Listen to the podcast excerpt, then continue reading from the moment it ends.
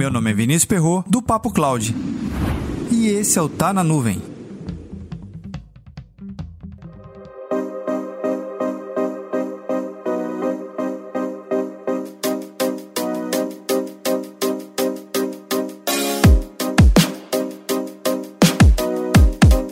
A tecnologia em geral, ou até mesmo os negócios, ele tende a seguir certos padrões. Uma vez que você determina um procedimento, você gosta de repeti-lo para ganhar escala, velocidade e ter maior número de controle sobre o seu processo. A tecnologia basicamente é isso. Mas existem itens na tecnologia que não necessariamente precisam ou devem ou deveriam continuar seguindo padrões uma vez encontrado. Eu sei, eu sei que a velocidade e o comodismo, no comodismo aqui é no bom sentido da palavra, é, eu não encontrei outra para poder colocar no lugar, mas a ideia de você estar cômodo com aquela tecnologia faz todo sentido para uma operação rápida, segura e obviamente a curva de aprendizagem ela se torna menor. Basicamente você dá um refresh na sua tecnologia, de versão 1 para versão 2 e versão 2 para versão 3, mantendo aqui os mesmos fabricantes fabricantes. Mas existem coisas dentro do ambiente de tecnologia que beneficiam diretamente o negócio e você sabe que o tal do bicho negócio ele não é tão padrão assim. Ele muda constantemente.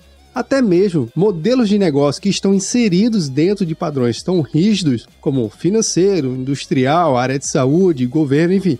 Não importa o modelo que você segue, existe a sua concorrência. O mercado é feito de concorrência o concorrente, o teu vizinho, seja o vizinho do lado esquerdo ou do direito, não importa, ele está pensando nesse momento em fazer alguma coisa diferente. E você, como é que está pensando aí? Então, por isso que a gente não pode estar necessariamente preso a padrões. O padrão, de novo, existe e é importante, mas ele não deve ser algo rígido. Mas muitas das coisas que eu já imaginei, já vislumbrei em diversos projetos de tecnologia, é a capacidade de não só dar o refresh tecnológico, mas sim a capacidade de mudar a tecnologia, ou até mesmo repensar sobre como as coisas são feitas.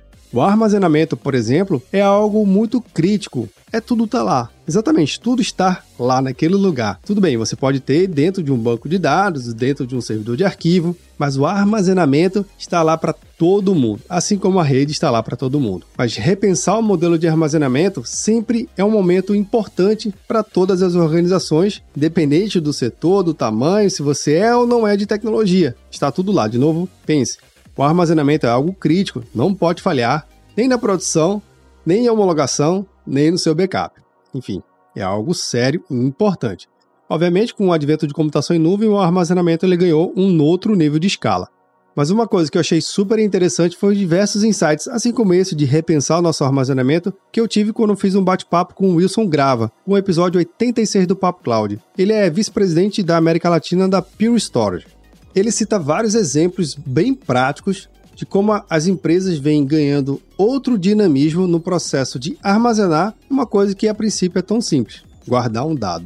Bem, você sabe aí que se você é administrador de ambiente de armazenamento, sabe que não é tão simples assim e eu concordo com você. Nada simples essa tarefa de cuidar do armazenamento. Mas eu convido sim você a ouvir esse episódio e repensar o seu modelo, seja ele on-premise, em nuvem numa unidade remota do seu negócio, seja pequenininho, ou para atender uma empresa de tamanho global, não importa o tamanho.